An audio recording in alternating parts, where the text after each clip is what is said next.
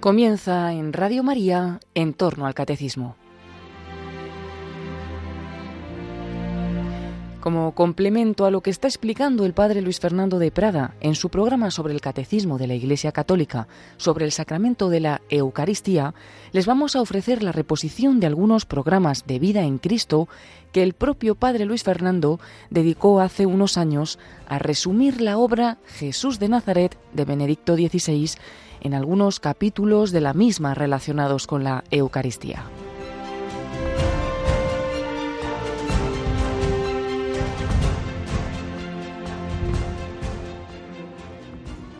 Un cordialísimo saludo, muy querida familia de Radio María.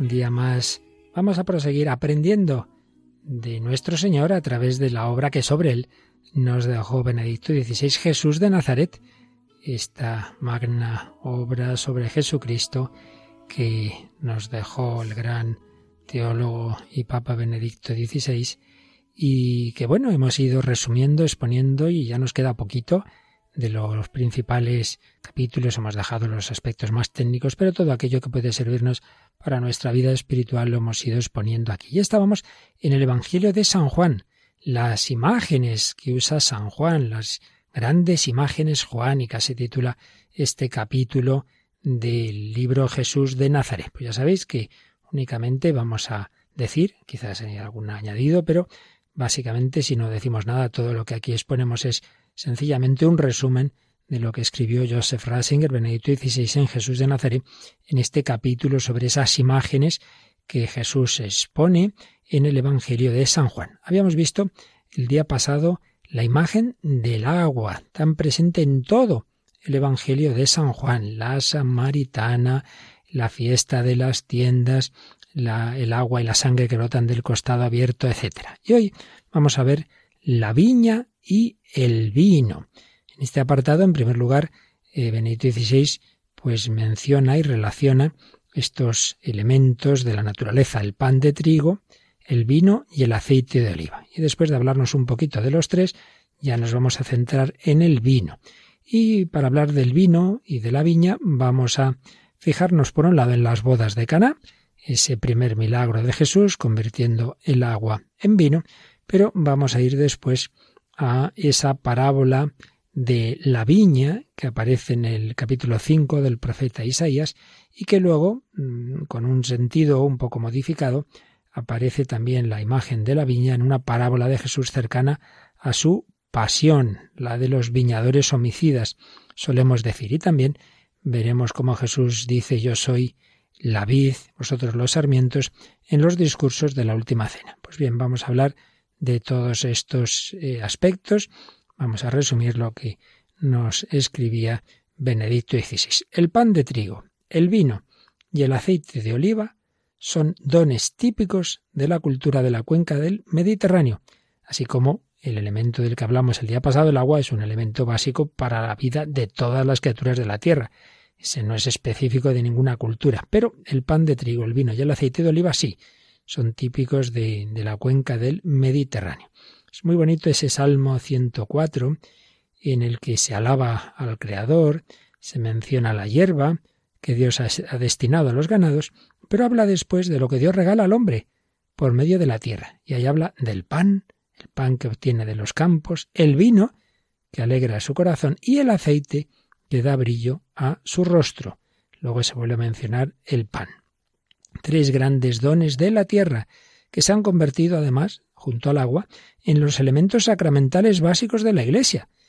Eh, ahí los frutos de la creación pasan a ser vehículos de la gracia de Dios vehículos del actuar de Dios en la historia, signos en los que nos regala su especial cercanía. Fijaos cómo nuestros siete sacramentos, pues en ellos están, en muchos de ellos al menos, estos, estos elementos, el agua, por supuesto, en, en el bautismo, el, el pan y el vino, pues como bien sabemos, en la Eucaristía, y el aceite, distintos tipos de aceite, pues en la confirmación, en la unción de los enfermos, en la ordenación sacerdotal, pan, vino, aceite, agua. El pan, naturalmente, cada uno de estos dones, pues también en función del, del signo, pues tienen distintas funciones. El pan elaborado en su forma más sencilla, con agua y grano de trigo molido, a los que se añade el fuego y el trabajo del hombre, es el alimento básico.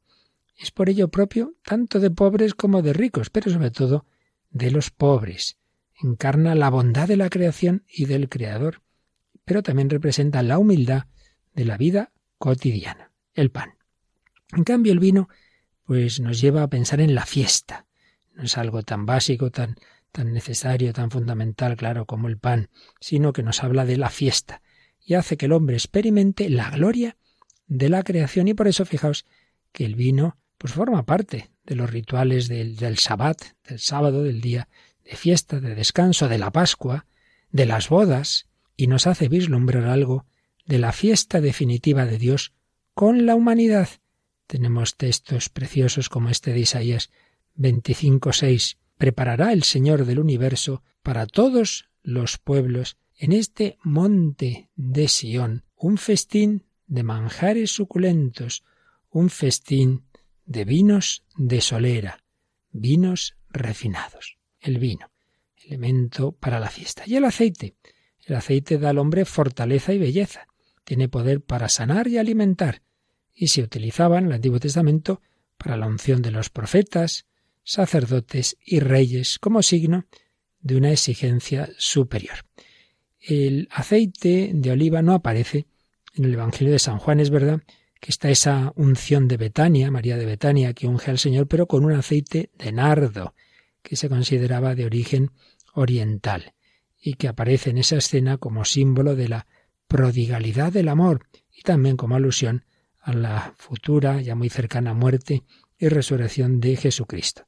Y el pan, por su parte, hablaremos del más adelante, aparece en la escena de la multiplicación de los panes, que recogen los sinópticos, pero también San Juan, y en el gran discurso eucarístico del capítulo 6 del Evangelio de San Juan. Pero después de mencionar todos estos elementos, vamos ya a centrarnos en el vino. Y concretamente vamos a empezar por la escena de las bodas de Caná, que como sabéis está en el capítulo segundo del Evangelio de San Juan. Y una primera reflexión que nos hace José Ratzinger es cómo data San Juan esta escena. Dice, a los tres días había una boda en Caná de Galilea. ¿A los tres días de qué? No, no parece claro. Y por ello piensan algunos que puede ser una especie de datación simbólica, porque en el Antiguo Testamento eso del tercer día, a los tres días, es una fecha relacionada con las teofanías, es decir, las manifestaciones de Dios, de una manera muy particular en la gran teofanía del Sinaí, la de cuando Dios se quiere manifestar al pueblo entre rayos y truenos, dice al tercer día, al amanecer hubo truenos y relámpagos, la montaña del Sinaí humeaba, porque el Señor había descendido sobre ella en medio del fuego. Está en el capítulo 19 del libro del Éxodo. Y por supuesto, al tercer día sabemos que resucitó nuestro Señor Jesucristo. La resurrección de Cristo al tercer día, la irrupción definitiva de Dios en la tierra, la gran teofanía.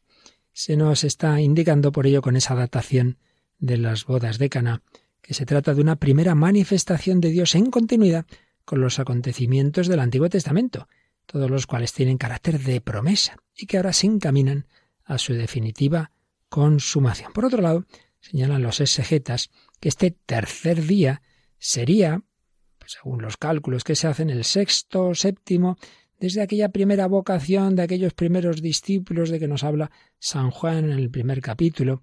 Por tanto, sexto, séptimo día, séptimo día, sería como el día de la fiesta de Dios por la humanidad, anticipo de aquel sábado definitivo que se describe en la profecía de Isaías que antes mencionábamos. Bien, el tercer día. Pero vamos a fijarnos más en que cuando la Virgen le dice no tienen vino, Jesús responde, mujer, no ha llegado mi hora. Mi hora. ¿Qué hora es esta? Pues, ¿qué le quiere decir Jesús a María? Que él no actúa y decide simplemente por su cuenta, sino de acuerdo con la voluntad del Padre, siempre a partir del plan del Padre.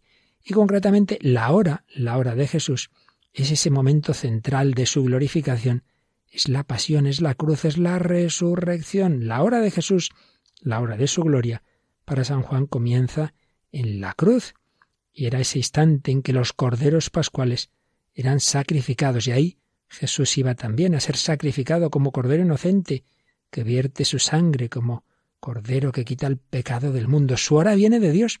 Su hora no la fija él y no es porque se lo diga a su madre.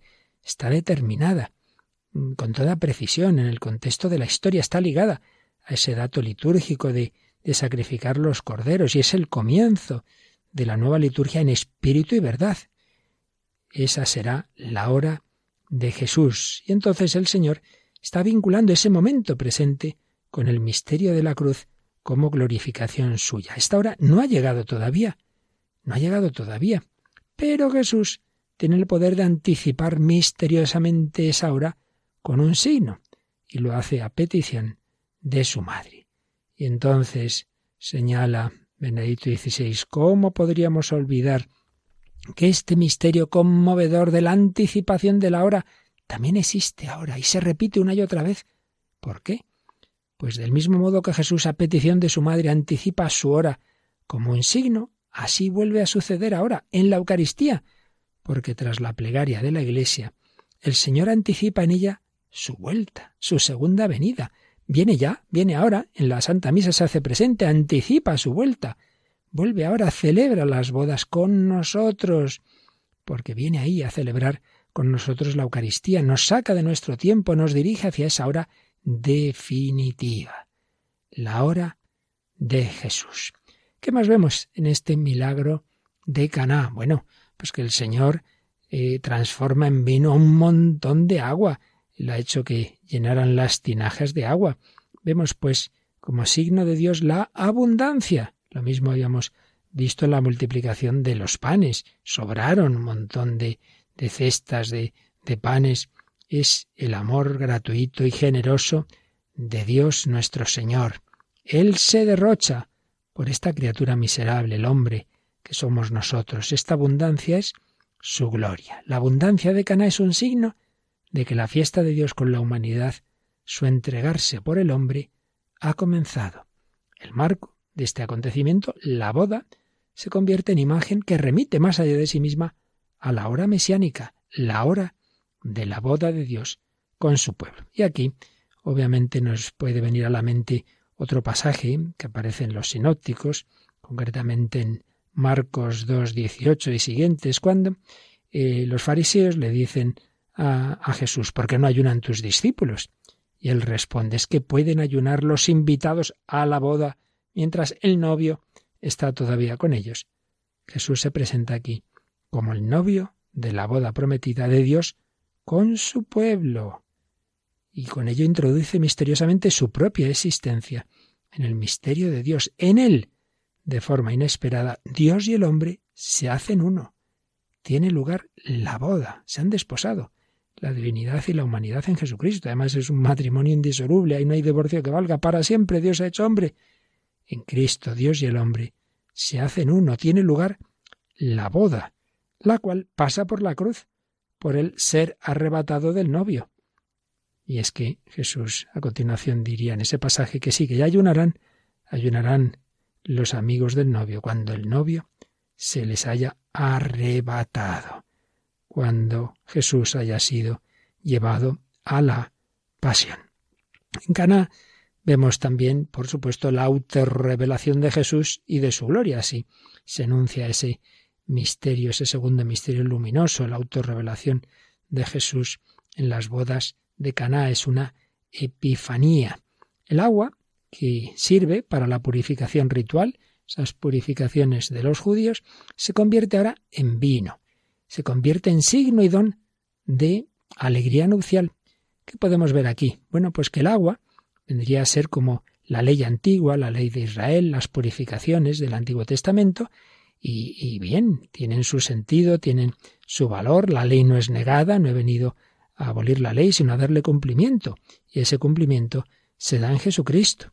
La purificación ritual era eso, ritual, un, gesto, un gesto de esperanza, el agua sigue siendo agua, y en definitiva todas nuestras acciones, todo actuar del hombre, pues sigue siendo agua, para Dios.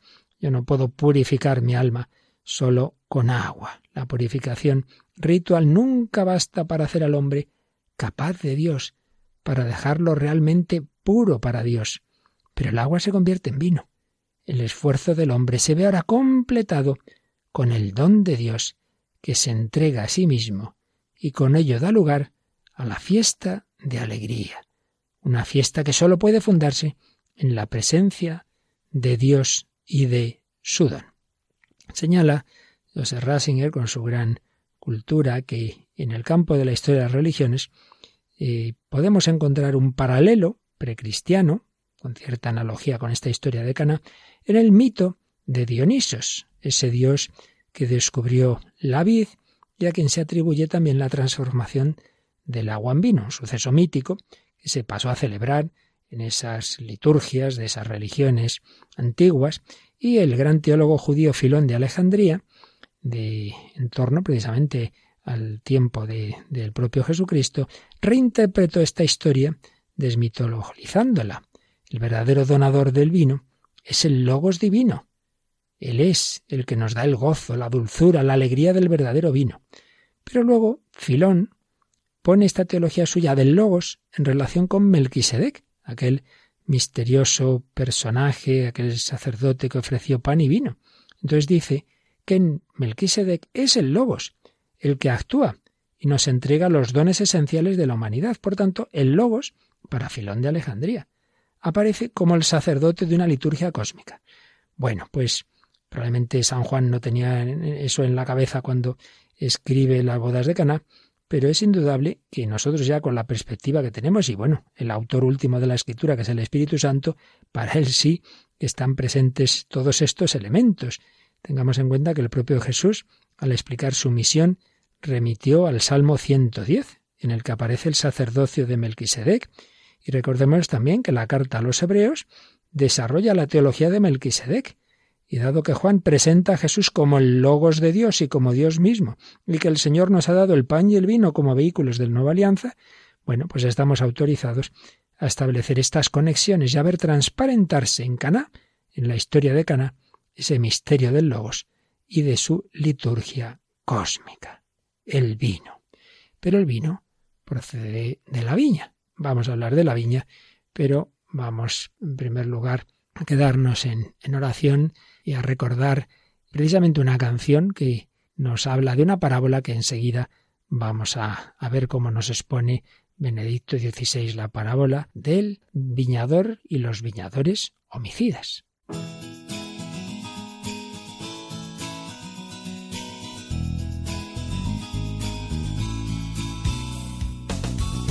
Los caminos sedientos de luz levantándose antes que el sol, hacia los campos que lejos están, muy temprano se va el viñador. No se detiene en su caminar, no le asustan la sed ni el calor. Hay una viña que quiere cuidar una viña que es todo su amor. Dios es tu amigo, el viñador, el que te cuida del sol a sol. Dios es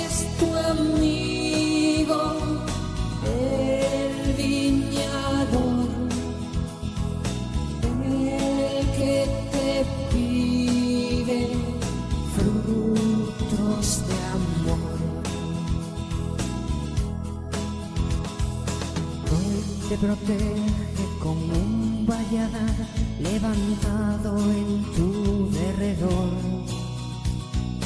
Quita del alma las piedras del mal y ha elegido la cepa mejor.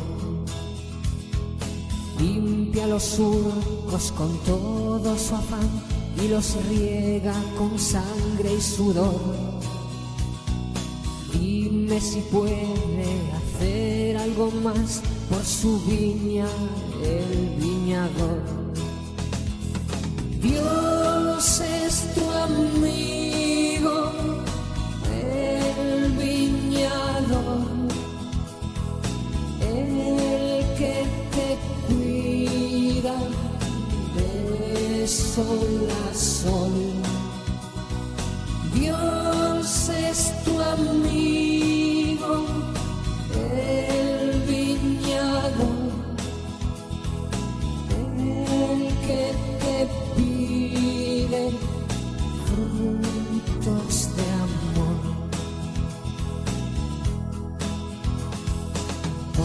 Los caminos sedientos de luz, levantándose antes que el sol,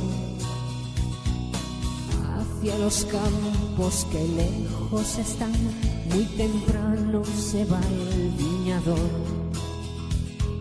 Solo racimos de amargo sabor ha encontrado en tu corazón Dime si puede esperar algo más por su viña el viñador. Dios es tu amigo, el viñador, el que te cuida de sol a sol. Dios es tu amigo,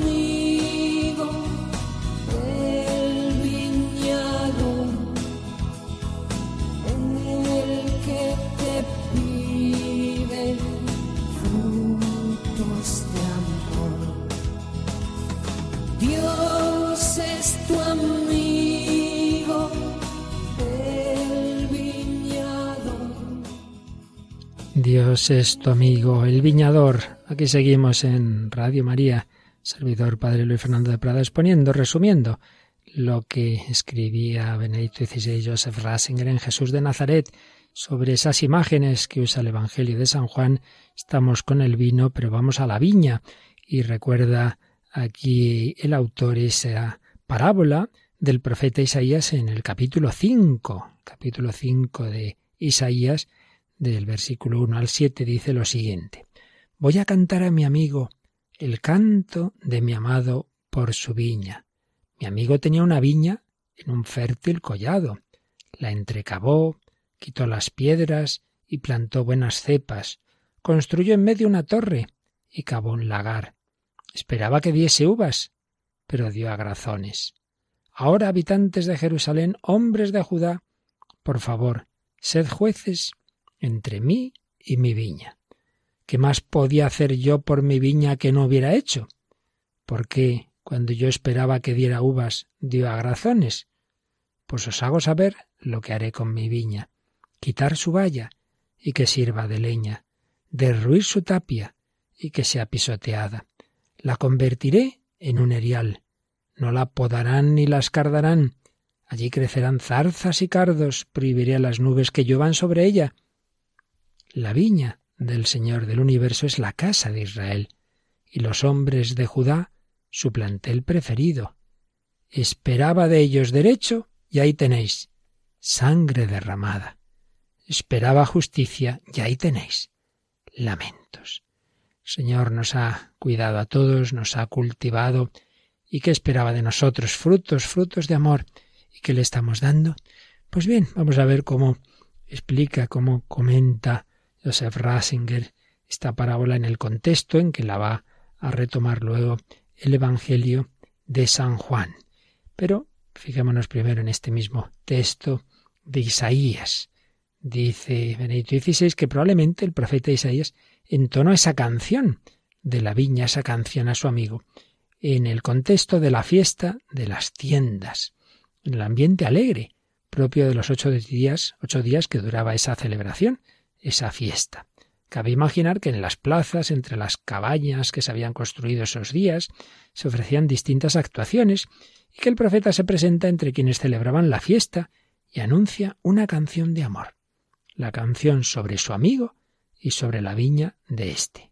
Todos sabían que la viña era la imagen de la novia. Podemos ver también el Cantar de los Cantares, capítulo 2, 15 o 7, 13, de modo que esperarían algo entretenido, adecuado al ambiente de la fiesta. Y la canción empieza bien. El amigo tenía una viña en terreno fértil, en la que había plantado buenas cepas, pero de repente el tono cambia. La viña decepciona, no da uva buena, sino agrazones pequeños, duros, incomestibles. Los oyentes entienden lo que esto significa. La novia fue infiel, defraudó la confianza, no ofreció el amor que el amigo había esperado. ¿Cómo seguirá la historia? El amigo entrega su viña al pillaje, repudia a la novia, condenándola a la deshonra que ella misma se ha ganado. Está claro que la viña, la novia era, era Israel, eran aquellos que escuchaban esa, esta misma parábola, quienes Dios había dado el camino de la justicia en la ley, en la Torá, a los que había amado, por los que había hecho todo, pero que a cambio pues han respondido con la violación del derecho con un régimen de injusticia. Y ya hemos visto que esta canción de amor se transforma al final en amenaza de juicio. Concluye con un horizonte sombrío, con la perspectiva del abandono de Israel por parte de Dios. Y no hay ahí ninguna promesa. Se alude a la situación que luego, en medio de la desgracia de la realización de todas estas amenazas, va a aparecer en lugares como esa, queja que está en el Salmo 80, que recordaréis si rezáis la liturgia de las horas. Sacaste una vid de Egipto, expulsaste a los gentiles y la trasplantaste, le preparaste el terreno. ¿Por qué has derribado su cerca para que la saquen los viandantes? Vemos que en este salmo la queja se transforma ahora en súplica porque a partir del versículo 15 dice, cuida la cepa que tu diestra plantó. Señor Dios del universo, restauranos, que brille tu rostro y nos salve, que brille tu rostro y nos salve. Pues bien, esta seguía siendo la, la situación que Jesús conoció en Israel. Y, como anunciábamos antes, el Señor va a exponer una parábola, ya va cerca de su pasión, en que retoma, retoma este tema de, de la viña, del canto de Isaías, pero lo va a modificar. Porque en la parábola de Jesús, que aparece en Marcos 12, del 1 al 12, la viña ya no es la imagen de Israel. Israel es, está representado ahora por los arrendatarios de una viña, cuyo dueño se ha marchado y reclama desde lejos los frutos que le corresponden. Ya recordáis, pues ese señor que que deja la viña al cuidado de unos a los que se la rienda, entonces envía criados a, a recoger pues lo que le corresponde, los rechazan, los apedrean, incluso matan a algunos, al final envía a su hijo pensando que lo iban a respetar, pues no, lo matan, este es el heredero, nos quedamos, nos quedamos con la herencia. Es la parábola que les dice Jesús a sus adversarios, pues ya muy cerca de su propia pasión. La historia de esa porfía entre Dios y, y su pueblo de Israel está representada por esos criados, esos siervos que por encargo del amo vienen a buscar la renta, es decir, la parte que le corresponde de los frutos. Es la historia de los profetas, sus sufrimientos, la inutilidad de sus esfuerzos, pero sobre todo llama la atención como después de enviar a esos criados, envía a su propio hijo. Es como un último intento. Envía a su hijo amado, el heredero, el heredero. Pero los arrendatarios matan al hijo precisamente porque es el heredero. Pretenden así apoderarse definitivamente de la viña. Pero dice Jesús, ¿qué hará el dueño de la viña? Vendrá, hará perecer a los labradores y arrendará la viña a otros. Y aquí vemos cómo eh, la parábola pasa del relato de acontecimientos pasados a la situación de los oyentes de Jesús. La historia se hace repentinamente actual y desde luego los oyentes se dan cuenta. Este está hablando de nosotros. Al igual que los profetas fueron maltratados y asesinados, vosotros queréis matarme. Estoy hablando de vosotros y de mí. El Señor estaba anticipando lo que iba a ocurrir muy pronto ya, su muerte en cruz. Pero el Señor habla siempre en el presente y hacia el futuro.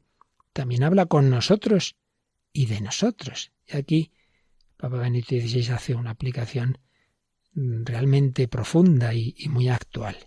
¿No es precisamente esta la lógica de la época moderna, de nuestra época, en la que decimos declaremos muerto a Dios, Dios ha muerto, y de este modo nosotros mismos seremos Dios? Esos eh, arrendatarios que matan al heredero para quedarse con su viña, ve en ellos Benedicto XVI todavía más claro lo que el mundo moderno ha dicho, Dios ha muerto. Declaramos muerto a Dios y entonces el mundo es nuestro. Nosotros somos Dios, no hay nadie por encima de nosotros. No somos propiedad de otro, sino propietarios de nosotros mismos y del mundo. Podemos hacer lo que nos dé la gana, lo que nos plazca. Hemos eliminado a Dios. Ya no existe ningún criterio por encima de nosotros. Nosotros somos nuestro propio criterio. Si Dios no existe, todo está permitido, diría Dostoyevsky. La viña nos pertenece. Comenzamos a ver, dice Benedicto XVI, lo que sucede entonces con el hombre y con el mundo. Ya lo estamos viendo, ya lo estamos viendo. Este mundo moderno, esas ideologías que expresa esa conclusión, Dios ha muerto Nietzsche, que muere precisamente en 1900, pues esas ideologías del siglo XIX que se fueron extendiendo en el XX, que dieron lugar a tantas locuras, genocidios, guerras mundiales, pues ya hemos visto que no nos llevan a nada bueno, el creernos nosotros Dios por encima del bien y del mal. Pero volvamos al texto de la parábola de Jesús. En Isaías hemos visto que no había ninguna promesa. En el Salmo, al final del Salmo, de ese Salmo 80, el sufrimiento se había convertido en oración. Esta es una y otra vez la situación de Israel, de la Iglesia y de la humanidad. Estamos en la oscuridad de la prueba y ¿qué podemos hacer? Pues clamar a Dios, restauranos, que brille tu rostro y nos salve, restauranos. Pero en la parábola de Jesús, en las palabras de Jesucristo, sí que hay una promesa, sí que hay una promesa, una respuesta incipiente a la súplica de cuida esta cepa, porque, fijaos que dice, el reino es entregado a otros siervos. Bueno, por un lado es amenaza de juicio, pero también es promesa, porque quiere decir que alguien, alguien va a recibir esa viña. Quiere decir que el Señor sigue apegado a su viña, que no está ligado, eso sí, a los actuales siervos. Esta amenaza y a la vez promesa tiene validez también en el pueblo de Dios que somos nosotros. Es verdad que no concierne a la Iglesia en su conjunto. Siempre la viña es, será la Iglesia y, el Señor ha encomendado su viña a la, a la, Iglesia, a su Iglesia católica, pero, pero sí que es verdad que hay iglesias locales que pueden desaparecer y han desaparecido, que hay iglesias locales eh, en las que puede cumplirse esto, esto que ocurrió con Israel.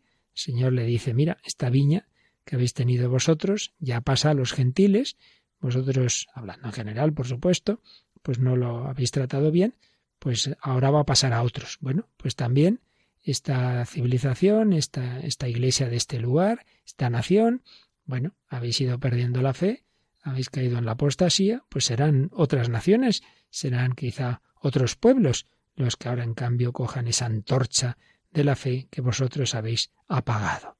Tiene pues validez también para nosotros, y es lo que vemos en el Apocalipsis, esas siete iglesias y esas palabras duras con frecuencia del resucitado a esas comunidades, por ejemplo, a la iglesia de Éfeso, conviértete y haz las obras primeras, si no, vendré a ti y removeré tu candelabro, tu candelabro. Pero a la amenaza y promesa de que la viña será entregada a otros siervos, le sigue una promesa de índole mucho más básica. El Señor cita el Salmo 118, 22. La piedra que desecharon los arquitectos es ahora la piedra angular. La muerte del Hijo no es la última palabra. El Hijo muerto no va a permanecer en la muerte, no queda descartado. La piedra que desecharon los arquitectos, sí, sí, para ellos está descartada, pero no para Dios. Se convierte en nuevo comienzo. Jesús está dando a entender que él mismo será ese Hijo muerto. Predice su cruz, pero también su resurrección anuncia que a partir de él, muerto y resucitado, Dios erigirá un nuevo edificio, un nuevo templo. La imagen de la viña es abandonada y reemplazada por la imagen de ese templo, de ese edificio vivo de Dios. La cruz no es el final, sino un nuevo comienzo. El canto de la viña no termina con el asesinato del Hijo, sino que abre el horizonte para una nueva actuación de Dios. Y aquí podemos ver la conexión con lo que en el capítulo 2 de San Juan Jesús había dicho de la destrucción del templo y su reconstrucción. Destruid este templo en tres días, lo reedificaré. Por eso, en realidad, Dios nunca fracasa. Aunque seamos infieles, Él sigue siendo fiel. Él encuentra caminos nuevos y más amplios para su amor. Si nosotros pues le abandonamos, pues habrá otros a los que encomiende esa viña. Así pues, la viña, el canto de amor que cantaba Isaías, esta parábola en que Jesús habla de su propia muerte, pero vamos a otro lugar en que aparece la viña, y son precisamente los discursos de despedida de Jesús en la última cena. Y ahí el Señor va a decir, yo soy la verdadera vid, Juan 15.1. La verdadera. Y ya hay que fijarse en esa palabra, verdadera. Y cita Benedicto XVI a Charles Barrett que dice fragmentos de sentido a los que se alude veladamente por medio de otras vides son recogidos y explicitados por él. Él es la vid verdadera. Pero todavía más importante es el yo soy, yo soy la verdadera vid, yo soy, yo soy. El Hijo mismo se identifica con la vid, él mismo se ha convertido en vid, esto es muy importante. El Señor se ha dejado plantar en la tierra, ha entrado en la vid, es el misterio de la encarnación, fijaos, con una frasecita así a lo tonto, lo que está el Señor diciendo, yo soy la vid, yo he entrado en vuestra tierra, yo me he dejado plantar en ella, es la encarnación, Dios se ha hecho hombre, es la encarnación de la que habla el prólogo de San Juan, Juan 1.14. La vid ya no es simplemente una criatura a la que Dios mira con amor, no, sino que Él puede, mm, realmente el, el Hijo mismo, se ha hecho vid, se ha identificado en su ser y para siempre con la vid. Esta vid ya no puede ser arrancada. Esta vid ya no puede ser entregada al pillaje, porque esta vid definitivamente es de Dios y Dios mismo vive en ella por el Hijo. La promesa se ha vuelto irrevocable, la unidad indestructible. Este es el gran nuevo paso histórico de Dios, que constituye el contenido más profundo de la parábola. La encarnación, la muerte y la resurrección se hacen visibles en todo su alcance. Porque, como dice San Pablo, el Hijo de Dios Jesucristo no fue sí y no, sino que en él solo hubo sí, pues todas las promesas de Dios han alcanzado su sí en él. Yo soy la vid, permaneced en mi amor. Pues vamos a quedarnos otro momento en oración con la ayuda de este cántico que tantas veces hemos cantado en la Santa Eucaristía, pidiendo al Señor que permanezcamos en Él, que nos unamos a la vid.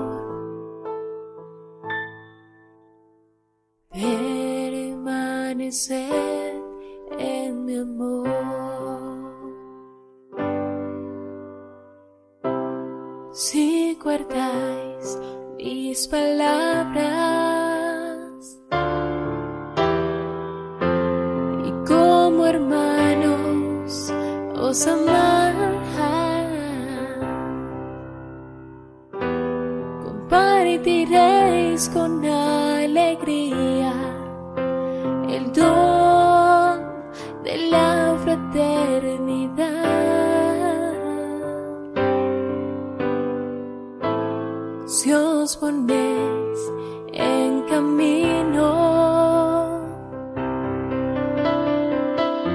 sirviendo siempre a la verdad. Frutos daréis en abundancia, mi amor.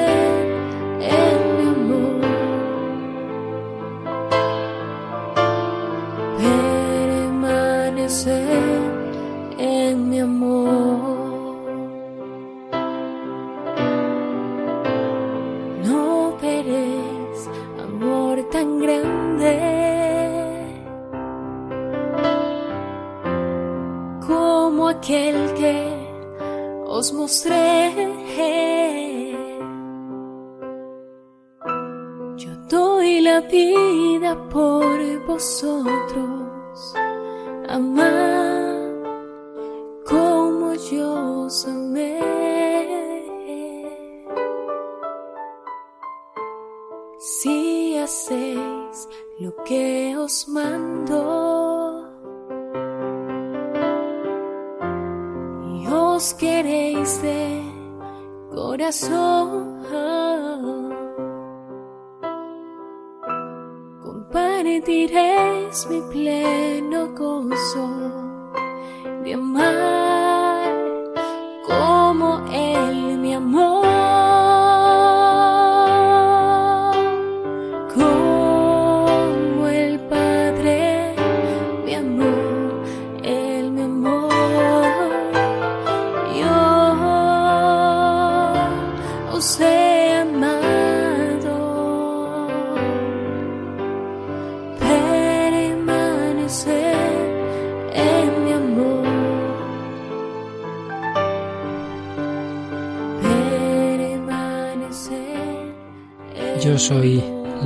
La vid y mi padre es el labrador. A todo sarmiento que no da fruto en mí lo arranca y a todo el que da fruto lo poda para que dé más fruto. Vosotros ya estáis limpios por la palabra que os he hablado. Permaneced en mí y yo en vosotros. Como el sarmiento no puede dar fruto por sí si no permanece en la vid, así tampoco vosotros si no permanecéis en mí. Yo soy la vid, vosotros los sarmientos. El que permanece en mí y yo en él, ese da fruta abundante, porque sin mí no podéis hacer nada. En mi amor. Al que no permanece en mí lo tiran fuera como el sarmiento y se seca, luego los recogen y los echan al fuego y arden. Si permanecéis en mí, mis palabras permanecen en vosotros, pedid lo que deseáis y se realizará. Con esto recibe gloria mi Padre, con que deis fruto abundante. Así seréis discípulos míos. Como el Padre me ha amado, así os he amado yo. Permaneced en mi amor. Si guardáis mis mandamientos, permaneceréis en mi amor, lo mismo que yo he guardado los mandamientos de mi Padre, y permanezco en su amor. Os he hablado de esto para que mi alegría esté en vosotros y vuestra alegría llegue a plenitud. Son esas palabras del inicio del capítulo 15 de San Juan a las que está aludiendo Benedicto XVI en este apartado sobre la imagen de la vid en el Evangelio de San Juan. Después de haber hablado de la parábola de los viñadores homicidas, se fija en estas palabras de Jesús en la última cena. Y vamos a terminar recogiendo el comentario que hace a estas palabras Joseph Ratzinger. El hecho de que ahora eh, la vid sea el Hijo mismo es algo nuevo, pero también está preparado en la tradición bíblica. Ya el Salmo 80, versículo 18, había ligado al Hijo del Hombre con la vid. Y a la inversa, aunque el propio Hijo se haya hecho vid, sigue unido a los suyos, a todos los hijos dispersos de Dios, para reunir a los cuales Él ha venido. Vemos pues aquí por un lado una cristología, porque se nos está hablando de la encarnación, el Hijo de Dios se ha hecho la vid, se ha plantado entre nosotros, se ha hecho hombre, pero también vemos una eclesiología, porque ¿qué se nos está diciendo aquí, hablando de la unidad entre la vid y los sarmientos? Pues algo semejante a lo que San Pablo va a expresar con otra imagen, la imagen del cuerpo místico.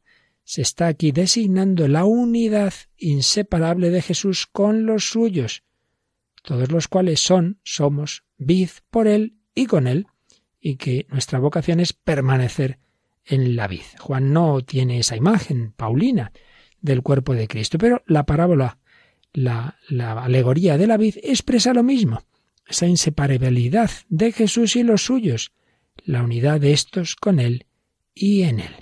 Así este discurso de la vid muestra la irrevocabilidad del don de Dios, que no nos será arrebatado.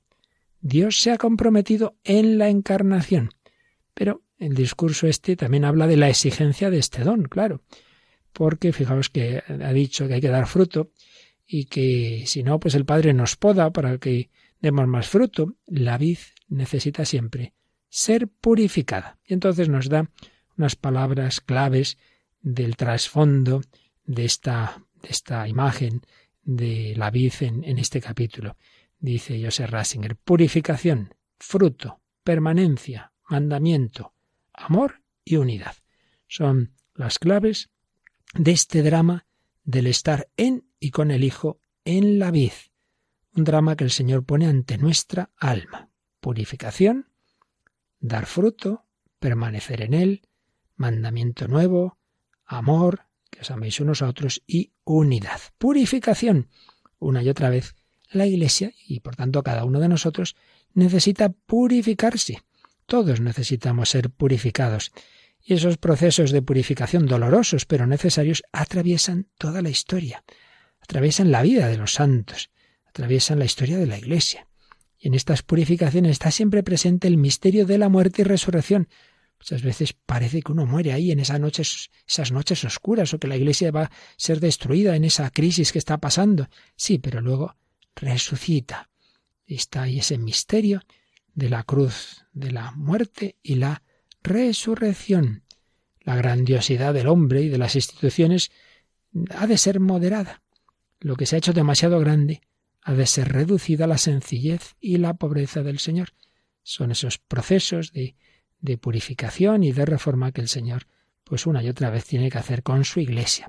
Pero esa purificación está encaminada al fruto. Esa poda hace que, que luego demos más fruto.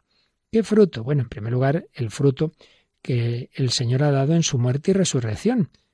Ya Isaías y toda la tradición profética habían hablado de que Dios espera de su vid racimos y, merced a ellos, vino generoso, una imagen que simboliza la justicia, la rectitud, que viene de una vida eh, atenta a la palabra de Dios, a la voluntad de Dios, y esa misma tradición habla de que Dios en vez de eso había encontrado míseros agrazones que sólo puede tirar. Es una imagen de la vida alejada de la justicia de Dios, sumida en la injusticia, la corrupción y la violencia. Pues bien, al revés, la vida debe dar uva buena, que a través del proceso de vendimia se convierta en vino generoso. Vino generoso. Pero claro, esto hay que relacionarlo con el contexto en que Jesús va a decir estas palabras, que es la última cena. ¿Y qué contexto tenemos Ahí, pues ahí va a instituir la, Eucaristía. Recordemos que después de aquella multiplicación de los panes que recoge San Juan, él había tenido ese discurso sobre el pan eucarístico, había hablado del verdadero pan del cielo que él nos dará, y con ello había anticipado una profunda interpretación del pan eucarístico.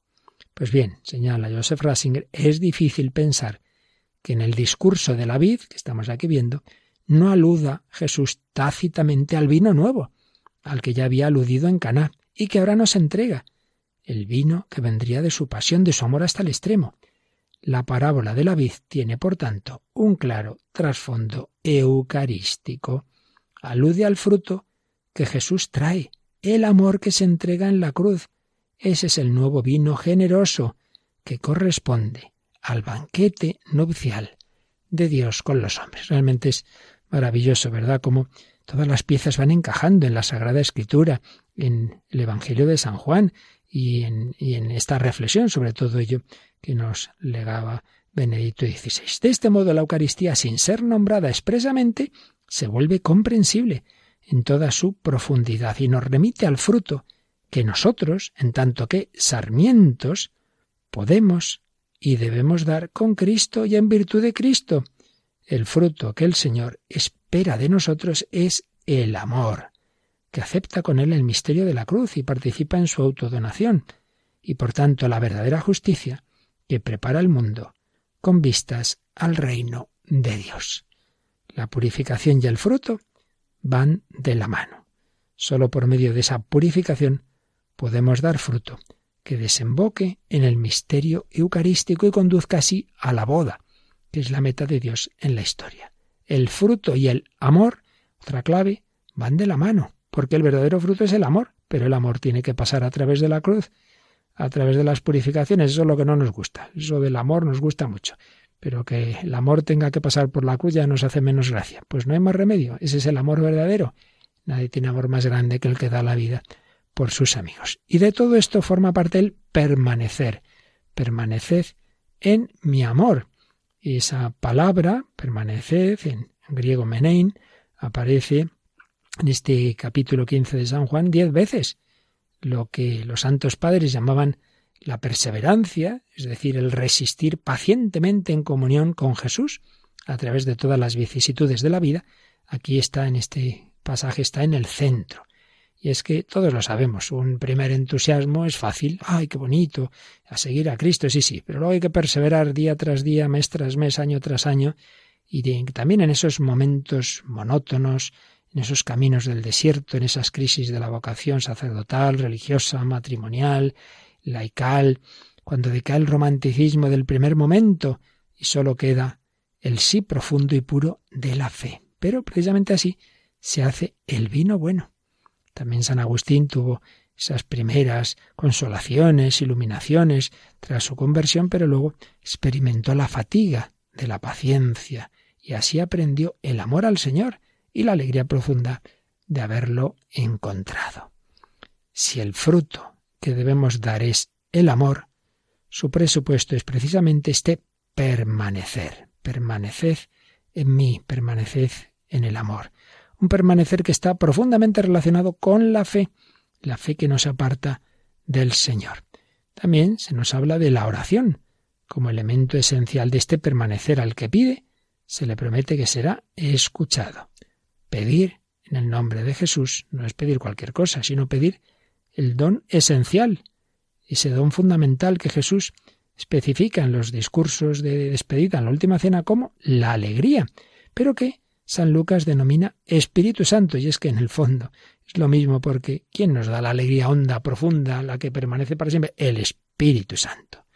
Las palabras sobre el permanecer en el amor anticipan también el último versículo de la oración sacerdotal de Jesús y enlazan así el discurso de la vid con el gran tema de la unidad. Padre, que todos sean uno, como tú y yo somos uno. Como veis, auténticas joyas espirituales y teológicas aparecen en este capítulo de Jesús de Nazaret sobre el vino, la viña, la vid, los sarmientos. Pues vamos a pedir al Señor que todo esto lo llevemos a la vida, que es de lo que se trata aquí que todas estas enseñanzas de la escritura, de la tradición de la Iglesia, de su magisterio, todo esto que recogía en su obra Jesús de Nazaret Joseph Ratzinger, pues realmente sepamos llevarlo a nuestra vida, que nos alimentemos de ese pan y vino eucarísticos, que recibamos el amor de Dios y que así ese amor de Dios se convierta en nosotros también, en amor al prójimo, en amor entregado, en lavarnos los pies unos a otros, en dar nuestra vida, en ofrecernos, en vivir muy unidos al Señor para dar fruto y fruto abundante. Pues así se lo pedimos al Señor. Seguiremos comentando estas imágenes del Evangelio de San Juan en esta exposición que ella nos hacía Benedicto XVI.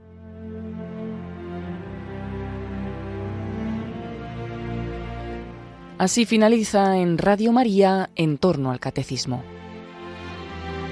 Como complemento a lo que está explicando el padre Luis Fernando de Prada en su programa sobre el Catecismo de la Iglesia Católica, sobre el sacramento de la Eucaristía, les vamos a ofrecer la reposición de algunos programas de vida en Cristo que el propio padre Luis Fernando dedicó hace unos años a resumir la obra Jesús de Nazaret de Benedicto XVI en algunos capítulos de la misma relacionados con la Eucaristía. Les ofreceremos estos programas en los próximos sábados.